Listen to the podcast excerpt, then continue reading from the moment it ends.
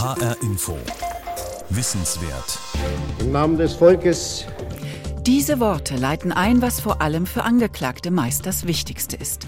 Freispruch oder Verurteilung? Neben den Berufsrichtern sitzen Bürger als Schöffen mit auf der Richterbank und haben dasselbe Stimmrecht. Richterinnen und Richter, für viele der Inbegriff der Justiz.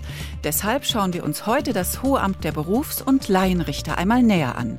Im HR-Info Wissenswert Crashkurs Justiz. Mein Name ist Heike Liesmann.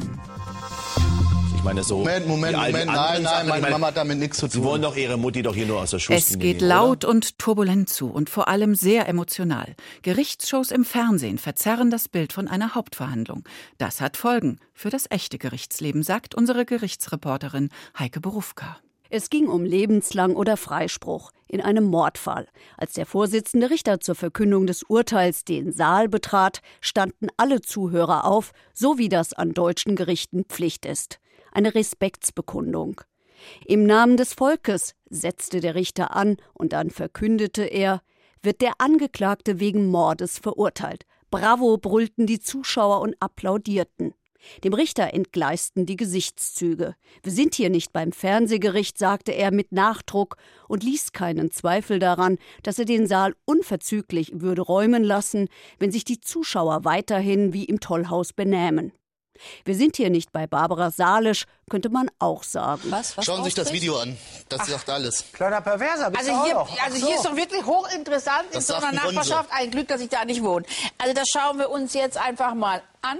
Warum Gerichtsshows haben das Bild von Justiz geprägt. Leider hat das mit der Realität deutscher Gerichte wenig bis gar nichts zu tun. Haben Sie vielleicht sogar gesehen, wie Sie die Tretmine, so wollte ich schon sagen, das Teller Lass mich denn doch meinen Sohn in Ruhe, verdammt doch mal. Im Fernsehen dürfen Angeklagte, Zeugen und Zuschauer hemmungslos pöbeln, dazwischenrufen und sich gegenseitig anschreien. Im echten Leben würden sie für weit geringeres ein Ordnungsgeld oder gar Beugehaft kassieren.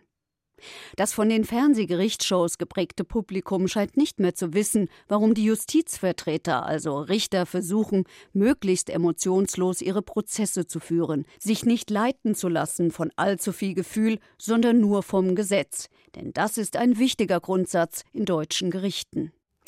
Heike Berufka hat als Gerichtsreporterin schon viele Richterinnen und Richter erlebt.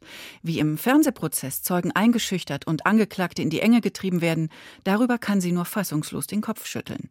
Kommen wir also zur Realität und zu einem Richter, der am Oberlandesgericht Frankfurt in den letzten Jahren große Prozesse geleitet hat, in denen es um Terroranschläge oder Völkermord ging. Er gibt uns einen Einblick, was gute Prozessführung bedeutet und wie er als Richter an Fälle herangeht. Fragt man Thomas Sagebiel nach den Aufgaben eines Berufsrichters, antwortet er das, was eine Standardantwort von Juristen zu sein scheint. Ja, es kommt drauf an. Ich frage also genauer, was er denn tagtäglich so mache und bekomme schon eine deutlich längere Antwort. Natürlich die Akten durchsehen, wenn die Staatsanwaltschaft Anklage erhoben hat und dann darüber entscheiden, ob die Anklage zuzulassen ist, ob da Hand und Fuß dran ist und dann die Hauptverhandlung zu führen und das Urteil zu sprechen. Sein Alltag ist ungleich komplizierter aus einer Vielzahl von Gründen. Einem Grund begegnet man schon gleich, wenn man zu Thomas Sagebiel gelangen möchte. Man muss durch eine Sicherheitsschleuse und eine verschlossene Tür. Nur wer angemeldet ist, kommt zu ihm. Thomas Sagebiel ist Senatsvorsitzender am Oberlandesgericht. Nicht irgendeines Senats, sondern des fünften Strafsenats. Das ist der Senat, vor dem sich vor allem Terroristen verantworten müssen, die von der Bundesanwaltschaft angeklagt worden sind. Thomas Sagebiels Dienstzimmer im Gebäude E mitten im Frankfurter Gerichtsviertel ist ziemlich nüchtern. Bis auf die Eintracht Frankfurt Devotionalien und ein bisschen Kunst an der Wand. Als Vorsitzender Richter am Oberlandesgericht nimmt er Anklagen entgegen, die von der Bundesanwaltschaft kommen. Die örtlichen Staatsanwaltschaften klagen bei den jeweiligen Amts- und Landgerichten an. Die Bundesanwaltschaft macht dies bei einem Oberlandesgericht ihrer Wahl. Wenn sie Frankfurt wählt, weil etwa Angeklagte aus Hessen kommen oder am Frankfurter Flughafen festgenommen worden sind, dann landen die Fälle meistens bei Thomas Sagebiel und seinen Senatskollegen. Das ging dem Attentäter Arid Uka so, der Anfang März 2011 am Frankfurter Flughafen zwei US-Soldaten getötet und zwei weitere schwer verletzt hat. Traurige Bekanntheit erhielt er, weil es der erste islamistische Anschlag in Deutschland war. Thomas Sagebiel führte auch den ersten Prozess in Deutschland gegen einen IS-Kämpfer, gegen Kreschnik B. Vor jedem dieser Prozesse lag erst einmal viel Schreibtischarbeit, sagt er. Das ist der Großteil der Arbeit eines Berufsrichters und die beginnt immer mit einer Akte, die von der Bundesanwaltschaft kommt. Immens dicke Akten sind das, heißt oft Hunderte und manchmal auch Tausende von Seiten über Vernehmungen mit Fotos von Tatorten, Videos, Übersetzungen, Durchsuchungsprotokolle, Gutachten etwa über beschlagnahmte Waffen und, und, und. Naja, man muss sich die komplette Akte durchlesen, muss sich die Zeugenvernehmungen, die Einlassungen der Angeklagten durchlesen, muss sich die Beweismittel anschauen und muss sich dann überlegen, ob die Auffassung der Staatsanwaltschaft, dass hier der hinreichende Tatverdacht einer bestimmten Straftat gegeben ist, ob einen die überzeugt. Die Zeit der Aktenberge in Papierform scheint zu Ende zu gehen. Thomas Sagebiel liest meist elektronisch, also am Computer. Und dann entscheidet er, reicht's für die Annahme, dass eine Verurteilung wahrscheinlich ist? Und wenn ja, was dann? Dann lässt man die Anklage zu und setzt einen Termin an. Das ist dann der Moment, an dem ein Verfahren öffentlich wird. Im deutschen Strafprozess sind Zuschauer ausdrücklich erwünscht. Das Öffentlichkeitsprinzip ist zwar kein Verfassungsgrundsatz, gilt aber als grundlegende Einrichtung des Rechtsstaats. Gerichte sollen kontrollierbar sein. Es wird nicht hinter verschlossenen Türen verhandelt. Damit verbunden ist ein weiteres Prinzip. Auf Richter darf kein Druck ausgeübt werden. Sie sollen in ihrem Amt unabhängig sein. Mit der Öffentlichkeit hat der Richter Thomas Sagebiel deutlich weniger Probleme als bisweilen mit Prozessbeteiligten. Mit ihnen ins Gespräch zu kommen, das sei seine schwierigste Aufgabe. Wer diesen resoluten Mann schon einmal im Gerichtssaal erlebt hat, den erstaunt diese Aussage. Denn Thomas Sagebiel ist kein zurückgenommener Richter. Das ist ein Mann, der auch mal deutlicher wird, der so gut wie nie um Worte verlegen ist, der auch mal ungehalten wird, wenn er das Gefühl hat, Angeklagte tanzen ihm auf der Nase herum. Er ist ein Richter, dem anzumerken ist, dass er lange Jahre junge Menschen vor sich hatte wo es um Jugendstrafrecht ging, bei dem der Erziehungs- und nicht der Sühnegedanke Leitlinie ist. Thomas Sagebiel wirkt manchmal wie ein strenger Vater. In Verhandlungen, die er leitet, fallen Sätze wie Ich glaube Ihnen kein Wort oder Das können Sie mir nicht erzählen. Dennoch sagt er, wichtig sei, keine konfrontative Verhandlung führen, sondern auch mit den Angeklagten und den Anwälten in ein Gespräch zu kommen, auch mit den Zeugen in ein Gespräch zu kommen. Denn alles, was konfrontativ wird, führt dazu, dass man sich den Blick verstellt. Nicht einfach, auch deshalb, weil Richter erhöht sitzen, Angeklagte also zu ihnen aufschauen müssen. Dass das Eindruck auf sie macht, ist gewollt. Und beim Oberlandesgericht, wo bis zu fünf Berufsrichter in ihren schwarzen Roben sitzen und urteilen, ist der Eindruck noch imposanter. Aber Thomas Sagebill ist überzeugt, das Geheimnis eines guten Richters liegt darin, wie er die Distanz zu denen da unten von oben herab überbrücken kann. Wenn einem das gelingt, kommt man der Wahrheitsfindung sehr viel näher. Was aber ist die Wahrheitsfindung in einem Prozess? Oh, also im Strafprozess suchen wir nach der materiellen Wahrheit. Wir wollen wissen, wie es war. Besonders schwierig, sagt Thomas Sagebiel, sei die Suche nach der Wahrheit für ihn und seine Kollegen gewesen, als sie gegen einen Bürgermeister aus Ruanda verhandelten. Zum ersten Mal stand vor einem deutschen Strafgericht ein Mann wegen Völkermordes, angeklagt in Deutschland, weil er hierher geflohen war und 2002 einen Asylantrag gestellt hatte. In der Verhandlung ging es um ein Massaker in einer Kirche. 1994 begangen im zentralafrikanischen Ruanda. Bundesanwalt Thomas Beck sprach seinerzeit von einem Völkermord mit Opferzahlen, die, die schätzungsweise zwischen 500.000 und einer Million Menschen liegen, hingeschlachtet in knapp 100 Tagen. Fast zwei Jahre dauerte die Verhandlung. Der Vorsitzende Richter war Thomas Sagebiel. Das war nun mal ein Fall, in dem es sehr, sehr schwer war und wo uns das auch mit Sicherheit nicht gelungen ist, der materiellen Wahrheit wirklich auf die Spur zu kommen, weil es erstens so lange her war und weil die Beweissituation extrem schwierig war und weil der Angeklagte sich ja auch schweigend verteidigt hat. Der Angeklagte schwieg, das ist sein gutes Recht, wie man so sagt. Denn niemand muss sich vor einem deutschen Strafgericht selbst belasten. Aber was machen die Richter? Was macht ein Gericht dann? Da muss man dann aus vielen, vielen widersprüchlichen Zeugenaussagen und vielen kleinen Indizien versuchen, hinterher zu dem Ergebnis zu kommen, was passiert ist. Und das kann nur eine Annäherung sein. In diesem Prozess wurden viele Zeugen per Video vernommen, in Ruanda, zum Teil in den dortigen Gefängnissen. Und wir hatten sehr viele Zeugen, die wir sehr mühsam hierher nach Deutschland geholt haben mit Visa, die zunächst mal die deutsche Botschaft in Kigali gar nicht ausstellen wollte und wo wir dann kämpfen mussten und immer wieder damit drohen mussten, dass wir den Prozess hinwerfen, wenn wir das faire Verfahren nicht garantieren können, wenn uns die Zeugen vorenthalten werden. Und dann wurden die Zeugen von BKA Zeugenschützern hierher begleitet und wurden erstmal hier vorbereitet. Diese Zeugen waren größtenteils Menschen, die vorher noch nie in einem Flugzeug gesessen hatten, noch nie in einer westeuropäischen Stadt waren.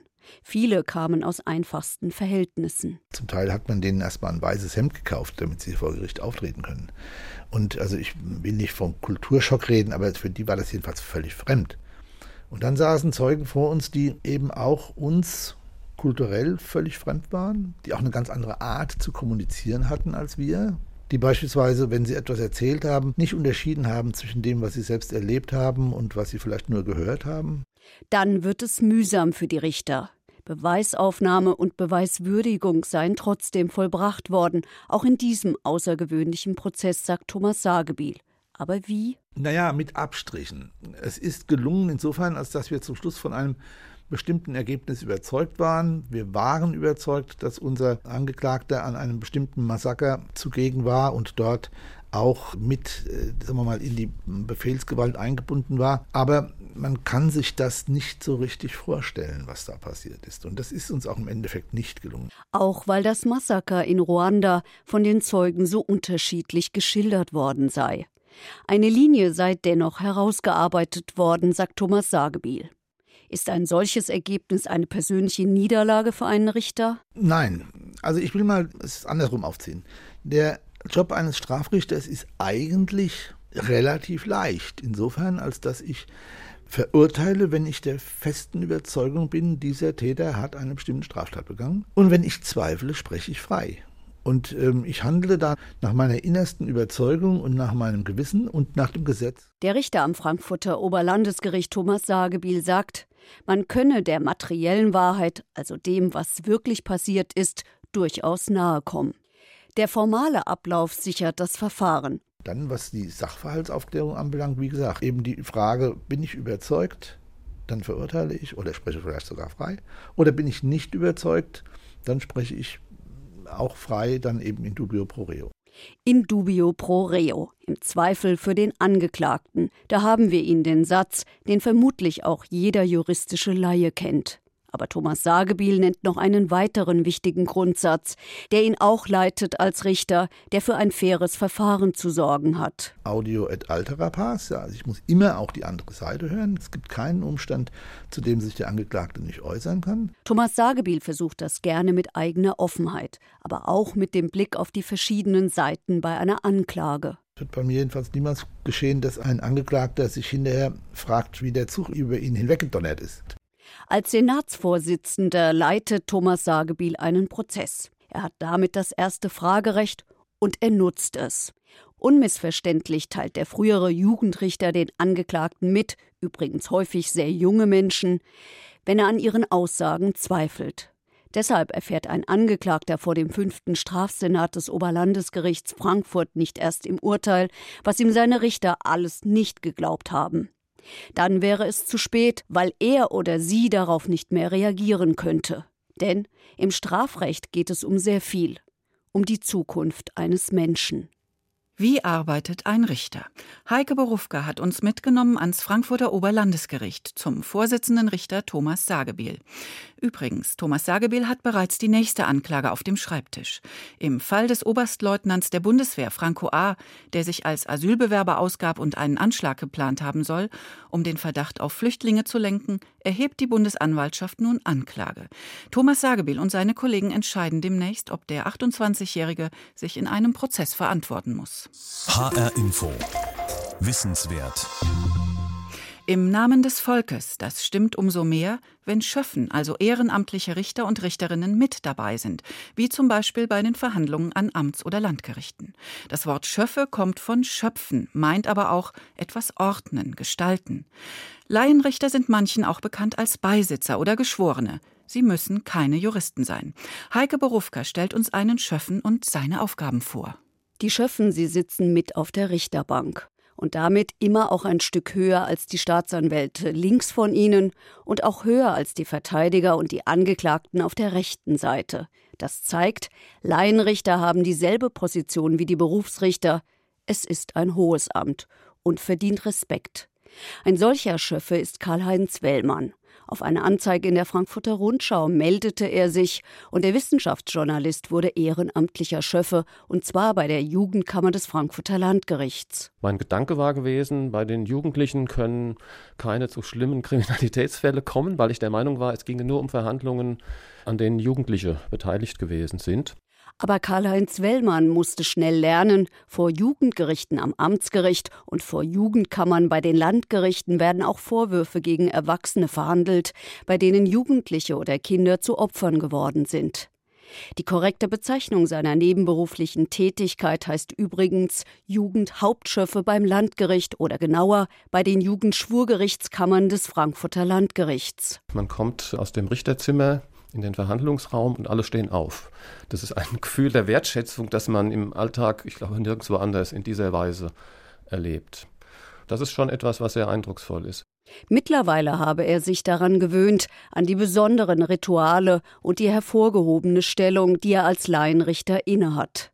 Aber einmal, erzählt er, hatte er etwas im Gerichtssaal vergessen, ist nochmal zurückgegangen und dort rein, wo die Angeklagten direkt zur Anklagebank geführt werden. Das war dann schon ein sehr gewaltiger Eindruck, diese erhöhten Richterbänke zu sehen, auf der anderen Seite die Staatsanwaltschaft und die Strafverteidiger.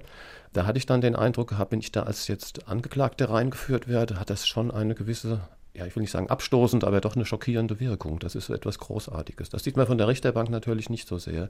Ich sitze bei Karl-Heinz Wellmann zu Hause. Um uns viele selbstgezogene Pflanzen. Er hat einen Leitsordner vor sich auf dem Esstisch liegen, darin die vielen Ladungen, die er seit seiner Ernennung als Jugendhauptschöffe 2014 bekommen hat. Und beinahe ebenso viele Abladungen, wie es der Jurist sagt. Der rechtsunkundige Bürger würde vermutlich von Ausladungen reden. Die kamen, weil Prozesse nicht stattgefunden haben. Schöffen werden wie Berufsrichter den Verhandlungstagen zugeteilt. Und zwar noch bevor feststeht, ob an diesem Tag überhaupt verhandelt wird und wenn ja, gegen wen. Das soll ein faires Verfahren gewährleisten. Wenn Karl-Heinz Wellmann über sein Schöffenamt redet, dann spricht er ein bisschen wie ein Jurist. Er sagt nicht Opfer, er sagt Geschädigte. Er spricht von Straftatbeständen, von Strafzumessung und sagt häufiger Hauptverhandlung als Prozess. So als wolle er wie seine hauptamtlichen Kollegen auch möglichst lange neutral bleiben. Insbesondere als er von dem großen Prozess erzählt, in dem er bis zum 20. Februar 2017 als Schöffe saß. Da habe er gelernt, wie die Findung zustande kommt, dass jemand verurteilt wird. In diesem Prozess, wo es um eine Teufelsaustreibung in einem Frankfurter Hotel ging, war ja zunächst der Tatvorwurf gewesen von der Staatsanwaltschaft, dass es sich um Mord gehandelt hat. Also eine koreanische Frau ist zu Tode gekommen.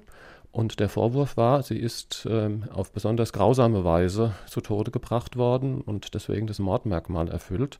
Und im Laufe des Prozesses hat sich dann herausgestellt, dass die Dinge dann doch anders gewesen sind, als das zunächst geschienen hat und nicht mehr so einzuordnen waren, wie es die Staatsanwaltschaft bis zum Beginn der Gerichtsverhandlung noch getan hatte.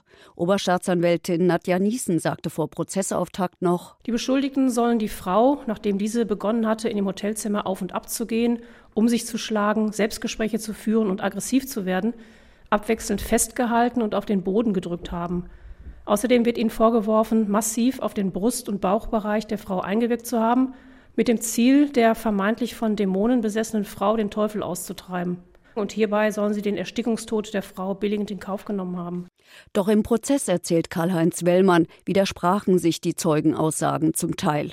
Um das zu verstehen, müsse niemand Jura studiert haben. Das könnten Laienrichter genauso gut beurteilen wie Berufsrichter. Denn es dürfen für die Urteilsfindung am Ende nur diejenigen Dinge einbezogen werden, die in mündlicher Hauptverhandlung vorgetragen worden sind. Das heißt, das ganze Aktenstudium und die ganze Vorbereitung des Prozesses, die muss ich gar nicht wissen von der Idee her, sondern ich muss nur genau aufpassen, was wird vorgetragen und welche Schlüsse kann man daraus ziehen. Ein Unterschied sei vielleicht, der Berufsrichter habe mehr Erfahrung darin, Aussagen zu bewerten. Aber genau darüber wird ja auch gemeinsam im Richterzimmer beraten. Was dort gesprochen wird, ist streng geheim. Darüber darf kein Wort nach außen dringen. Wer plaudert, muss mit einem Strafverfahren rechnen. Über die Formalien aber darf Karl-Heinz Wellmann reden. Darüber, dass wir ja als Schöffen völlig gleichberechtigte Mitglieder dieses Richterkollegiums sind. Das heißt, wir haben das gleiche Stimmrecht, wenn es um Abstimmungen geht, wie die hauptamtlichen Richter und Richterinnen. Bei der Abstimmung gilt die Zweidrittelmehrheit. Und es ist durchaus möglich, wenn es auch sehr selten vorkommt, dass Laienrichter die Berufsrichter überstimmen. Abgestimmt wird über die Schuldfrage und über die Rechtsfolgen, also welche Strafe der oder die Angeklagten bekommen oder ob am Ende ein Freispruch steht. Und der Schöffe Karl-Heinz Wellmann verrät noch etwas aus dem Hinterzimmer. Da war es schon so, dass in den Vorbereitungsgesprächen die Richter untereinander geredet haben und wir als Schöffen nicht einbezogen gewesen sind, weil es in der Regel um juristische Feinheiten geht, die ich als Laienrichter auch gar nicht beurteilen möchte. Mag sein, dass für manche die juristischen Sachverhalte sehr fremd und kompliziert erscheinen. So kommt es vor, dass Schöffen auch schon mal gelangweilt oder desinteressiert wirken, bisweilen sogar einnicken. Manche erwecken den Eindruck, als säßen sie gezwungenermaßen dort. Andere dagegen fragen auch mal nach, schreiben mit, versuchen sich ihr eigenes Bild vom verhandelten Fall zu machen. Für Karl-Heinz Wellmann ist es immer wieder auch eine Herausforderung, jegliche emotionale Beteiligung, die ein Fall hervorruft, zurückzustellen. Zurück zum Frankfurter Prozess gegen die koreanische Familie, die versucht hatte, in einem Hotel einer Frau den Teufel auszutreiben. Karl-Heinz Wellmann beschreibt die drei Schritte auf dem Weg zum Urteil. Zunächst einmal muss entschieden werden, ob die Angeklagten die Tat begangen haben. In diesem Fall lautete die Antwort Ja. Zweiter Schritt, um welche Tat hat es sich gehandelt? Die Staatsanwaltschaft hatte einen Mord angeklagt. Mordmerkmal Grausamkeit. Aber nun hat sich im Laufe des Prozesses gezeigt, dass sie, ich sag mal, Überzeugungstäter gewesen sind in der Einschätzung. Sie waren wirklich im Glauben, durch eine Teufelsaustreibung einer Frau helfen zu können. Das heißt, es war eine Entscheidung zu treffen. War es Mord? War es Totschlag? Oder war es Körperverletzung mit Todesfolge? Am Ende haben die Richter entschieden, es war eine Körperverletzung mit Todesfolge. Dritter Schritt, wie hoch soll die Strafe sein? Wie viele Jahre sind angemessen? Bewährung, ja oder nein? Eine Strafe kann übrigens nur dann als Bewährungsstrafe ausgesprochen werden, wenn die Freiheitsstrafe nicht mehr als zwei Jahre beträgt. Im Fall der Koreaner entschieden sich die Richter für sechs Jahre Haft für die Hauptangeklagte, die Cousine der getöteten Frau. Die vier Mitangeklagten wurden zu Bewährungsstrafen zwischen eineinhalb und zwei Jahren verurteilt. So hatten es die drei Berufsrichter und die beiden Schöffen im Beratungszimmer entschieden. Wie es zu der Entscheidung kam, darf Karl-Heinz Wellmann nicht erzählen. Nur so viel zu seinem Einfluss als Laienrichter bei der Entscheidungsfindung. Der Eindruck, den man hat, dass man doch sehr ernst genommen wird, das ist schon sehr prägend gewesen. In jenem Exorzismusprozess vor der Jugendschwurgerichtskammer des Frankfurter Landgerichts hat Karl-Heinz Wellmann nicht nur viele Stunden, sondern ganze Tage verbracht. Ein Arbeitgeber ist verpflichtet, jeden Schöffen für diese Zeit freizustellen. Es handelt sich um einen Dienst für den Staat.